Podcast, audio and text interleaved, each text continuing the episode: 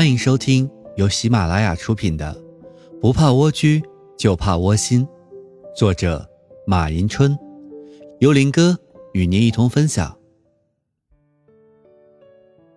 从本集开始，我们将进入本书的第三个章节——剧作祥林嫂走出抱怨的世界。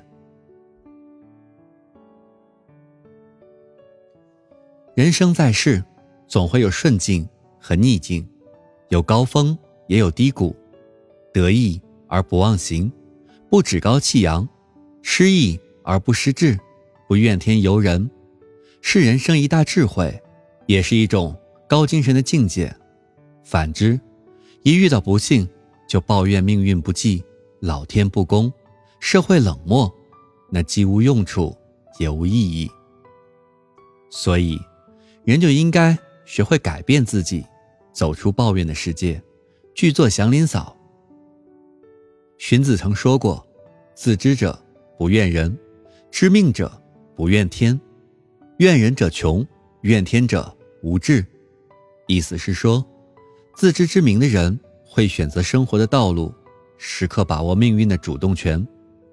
面对现实生活中暂时不完善的地方，不会牢骚满腹，不会怨天尤人，保持正常的心态，看到自己的责任。拿出实干的精神和勇气来。与其怨天尤人，不如努力争取。我剧中，郭海平抱怨自己攒钱的速度永远赶不上房子涨价的速度，抱怨社会，抱怨工作，抱怨老公。当然，这种抱怨是对社会现实的诠释，也是一个女人内心的无奈。在当今的社会中，东西的价格是越来越高，而每月的工资。却少得可怜。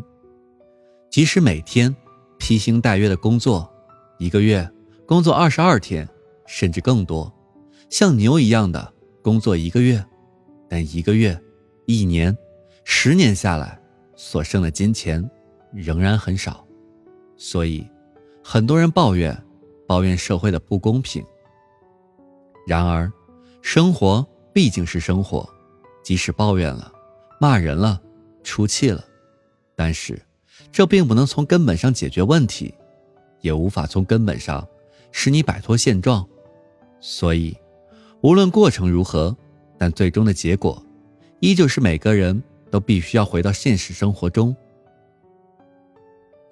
而且，现实生活中，很多人依然像卖火柴的小女孩，从虚幻中走入现实世界一样，该没有的还是没有。所以说，抱怨既无法改变现状，也不是能解决问题的办法。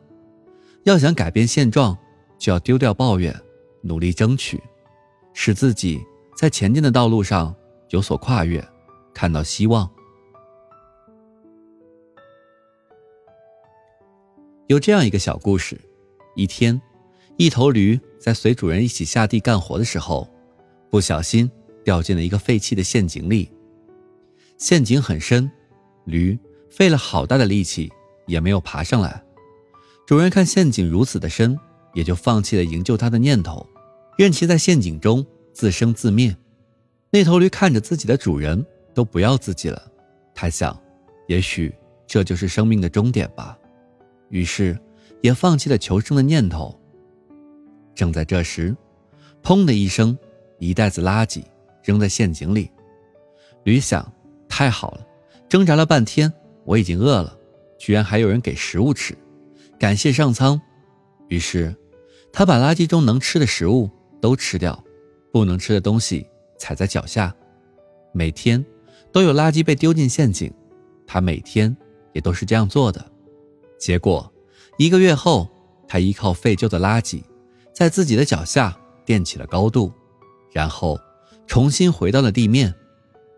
由此可知，抱怨不是解决问题的办法，一味的抱怨只会蒙蔽思想、消磨志气、损伤信心、危害自己的生活。所以，当你感到工作不顺心、同事之间太难相处、需要的太多而自己拥有的又太少的时候，不要抱怨，要学会用平和而积极的心态去面对人生，面对现实。就像于丹教授所说的那样，感觉到心里不平衡，是因为世界在动，而你不动。我们总是抱怨的太多，却总不静下来想想自己。所以说，更多的时候不是社会在嫌弃我们，不是社会不包容我们，也不是社会不提携我们，而是人类本身不知道在这个发展的社会中，积极努力的采取行动。由此，也就导致了人类。与社会发展的脱节，使得很多人怨声载道。人的生命是短暂的，不允许我们在终日的抱怨中浪费光阴。那就让我们学会用平和而积极的心态面对人生。即使有抱怨，也请把抱怨化为努力。不要等到清醒的那一天才后悔当初自己为什么那么多抱怨。这才是一个人真正求得发展。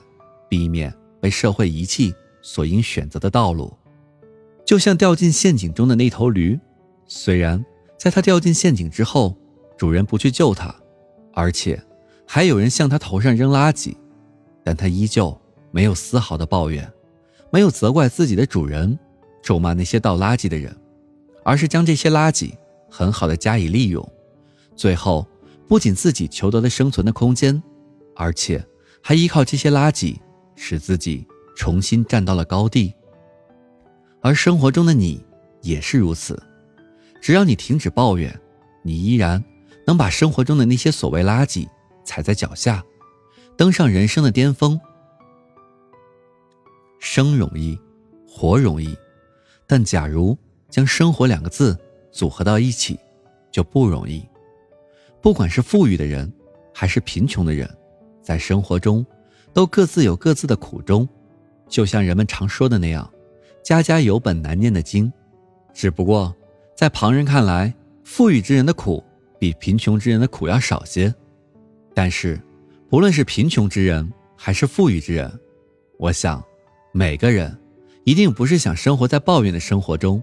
既然如此，那么为什么每个人不能减少一些生活中所谓的抱怨，走出抱怨的世界？迎接新的生活呢，所以在这里，希望每个人在心情不好的时候，来读一下普希金写的这首《假如生活欺骗了你》。如果你能将这首诗中的真谛参悟透彻，那么你的人生一定会出现新的转机。假如生活欺骗了你，假如生活欺骗了你，不要悲伤，不要心急。忧郁的日子里需要镇静，相信吧，快乐的日子将会来临。心儿永远向往着未来，现在却尝试忧郁。一切都是瞬息，一切都将会过去，而那过去了的，就会成为亲切的怀恋。那么，在你的生活当中，当你听到周围人的抱怨，或者你自己心存抱怨时，你会怎么做呢？希望你可以在下方的评论区与我们一同分享。感谢收听，我是林哥，欢迎继续关注下一集的精彩内容。